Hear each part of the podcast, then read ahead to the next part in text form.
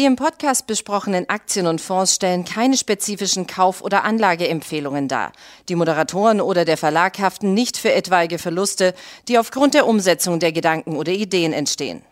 Herzlich willkommen zu einer weiteren Ausgabe vom Money Train, dem Börsenpodcast von äh, Der Aktionär. Heute werden wir uns über das Thema Gas und Öl unterhalten und dafür habe ich mir Verstärkung aus der Redaktion geholt. Äh, mein Kollege Thorsten Küfner ist mit dabei. Dir erstmal schönen Dank, dass du dir die Zeit nimmst. Ja, gern geschehen, Martin. So, also, wir haben es gesehen. Wir fangen mal vielleicht mit dem Ölkomplex an. Der Ölpreis in den vergangenen Monaten, muss man sagen, sehr stark gestiegen. Bei äh, Rohöl gerade, also nicht nur gerade, WTI beispielsweise, die amerikanische Sorte, ähm, Fasspreise jenseits der 80 Dollar. Experten erwarten einen weiteren Preisauftrieb, vielleicht 100 Dollar, vielleicht sogar darüber. Ähm, das heißt natürlich auch, das kann man als Anleger spielen. Es wird natürlich für uns teurer jetzt zu heizen und auch zu tanken, aber das kann man als Anleger spielen, indem man die richtigen Aktien hat. Und ja, das ist dein Part. Welche sind denn die richtigen Aktien?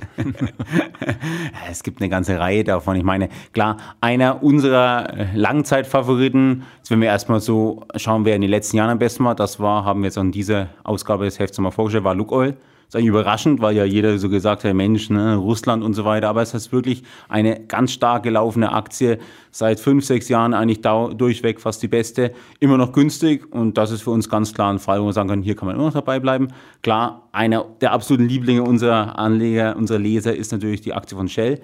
Was uns bei Shell sehr gut gefällt, jetzt eher im Vergleich zu Lukoil, ist jetzt, dass Shell ähnlich wie auch Total BP jetzt doch erkannt haben, wir müssen stärker in erneuerbare Energien investieren. Ähm, und das ist ja momentan, ist ja wirklich eigentlich hier, das ist ja quasi eine gemähte Wiese, wie man in Franken sagt. Man verdient auf der einen Seite bei Shell knapp 20 Milliarden Dollar Reingewinn, die man in diesem Jahr wahrscheinlich machen wird.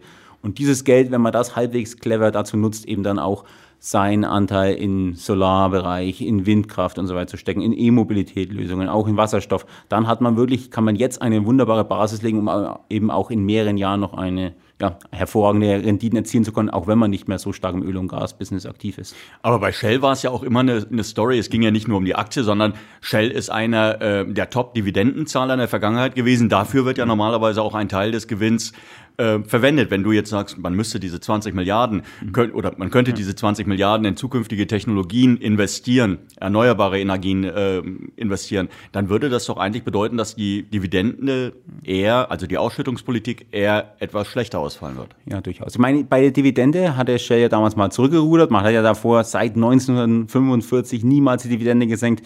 Im Zuge der Corona-Krise musste man sich dann eben doch dazu durchringen. Das ist ja, finde ich, gar kein Problem, die Dividende halbwegs aufrechtzuerhalten. Was mir nicht so gefällt, ist einfach diese Aktienrückkaufprogramme. Denn ich meine, das ist eigentlich meiner Ansicht nach das Fantasieloseste, was man überhaupt machen kann. Also man hat es ja auch bei Apple oder Microsoft mal auch dann gesehen, es wird ja auch nie bejubelt groß.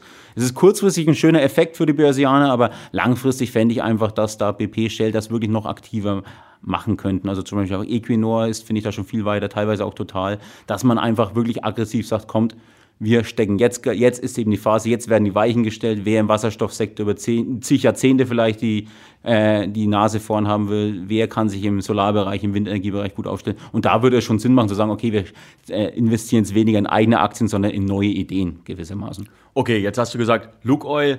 Ähm, ich kann mir gut vorstellen, dass viele Anleger sagen, naja, klar, die mag toll gelaufen sein, aber es sind nun mal Russen. Es ist eine russische, äh, ein russisches Unternehmen. Es ist mhm. immer ein Politikum auch. Das wissen wir, wenn wir uns beispielsweise, wir kommen ja später noch zu Gazprom. Ähm, da besteht ja immer die Gefahr, dass trotzdem das irgendwie das Unternehmen dann auch da zwischen alle Fronten gerät. Und jetzt haben wir noch Shell.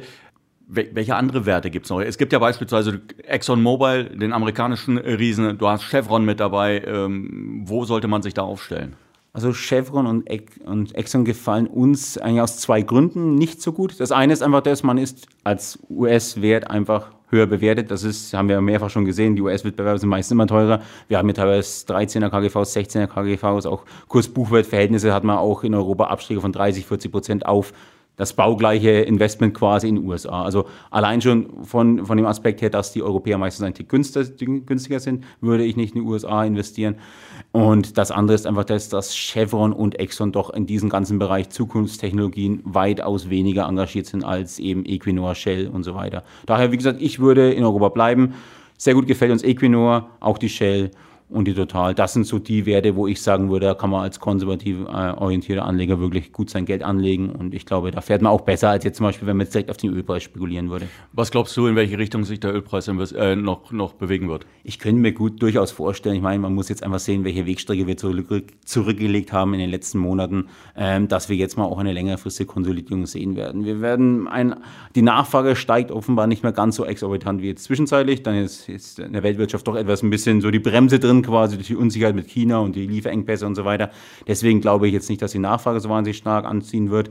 Angebotsseitig kommt die OPEC ja allmählich den Wünschen nach, dass man eben das, die, die Förderung etwas ausweiten wird. Und ich glaube schon, dass wir so halbwegs einen ausbalancierten Markt haben könnten und deswegen dann auch und so um die 80 Dollar eben rum einpendeln können. Deswegen eben so meine Ansicht. Ich glaube, mit dem Ölpreis selber verdienst du vielleicht nicht ganz so viel, aber wie du ja angesprochen hast, es gibt Aktien, die auf diesem Niveau, die haben die Lizenz zum Gelddrucken, machen wir uns nichts vor. Und da würde ich eher auf diese Aktien setzen, die dann eben was Vernünftiges mit diesem Geld machen. Und ich glaube, das bietet auch langfristig Perspektive. Denn ich meine, man muss ja ansehen, es wurde ja jahrelang immer gesagt, ja, warum hat Shell ein einstelliges KGV? Warum gibt es äh, Gazprom für KGV von 4 und so weiter?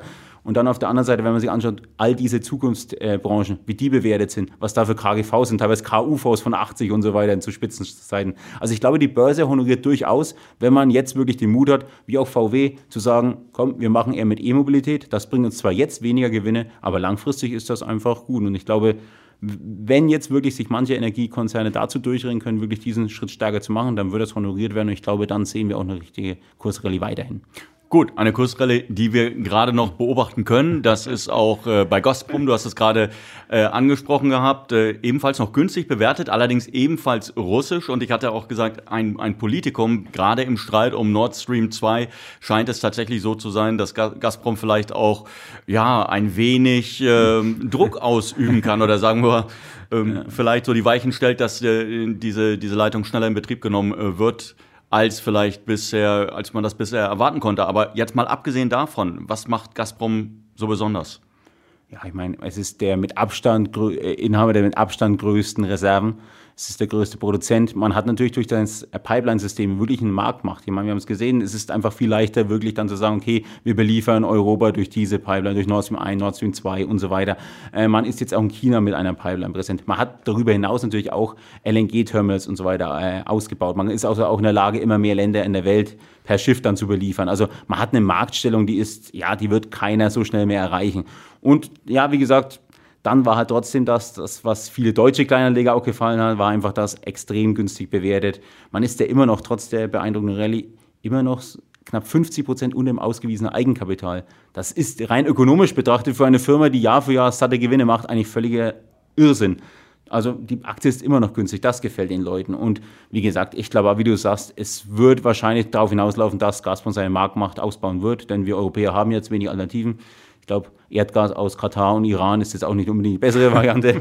äh, das unter ökologisch höchst fragwürdigen Anwendungen äh, herausgefrackte Gas aus den USA, was dann erstmal wieder unter hohem Energieaufwand in Flüssiggas verwandelt werden kann, dann per Tanker über den Atlantik zu uns kommt, dort wieder in die ursprüngliche Form gebracht werden muss, wieder Energieaufwand. Das ist ökologisch und ökonomisch jetzt nicht die 1A-Lösung, würde ich mal sagen. Also Donald wird, Trump fand, hat das damals angeboten. Er, er fand es toll, aber er fand auch viele andere Sachen toll, die ich persönlich jetzt nicht unterschreiben würde. Ja, also wie gesagt, ich glaube einfach, es wird darauf hinauslaufen, Gazprom hat die Lizenz zum Gelddrucken in Europa und demnächst auch in China und in Asien, wo man sein Geschäft immer weiter ausweiten wird. Also wir finden die Aktie weiterhin gut. Wie du gesagt hast, ist natürlich, wer politisch angehauchte Aktie nicht mag, der muss dann eben zum Beispiel schauen, auch Shell und Equinor, die wir vorhin im Ölbereich hatten, das sind auch äh, Aktien, die wirklich sehr stark im Gasbereich aufgestellt sind, die sich auch momentan quasi eine goldene Nase äh, verdienen. Also das sind auch gute Alternativen, wenn man sagt, ich will eben keine Aktie, die zu 50 plus eine, zu 50 Prozent plus eine Aktie Wladimir Putin und seinen Jungs gehört.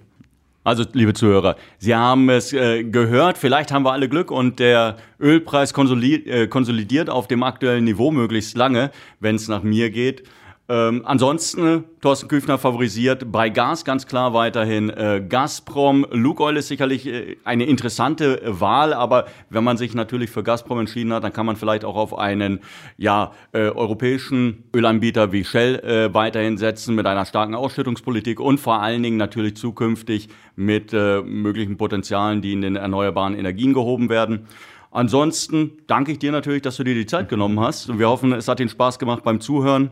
Wir sehen uns, beziehungsweise wir hören uns. Bis dahin, tschüss.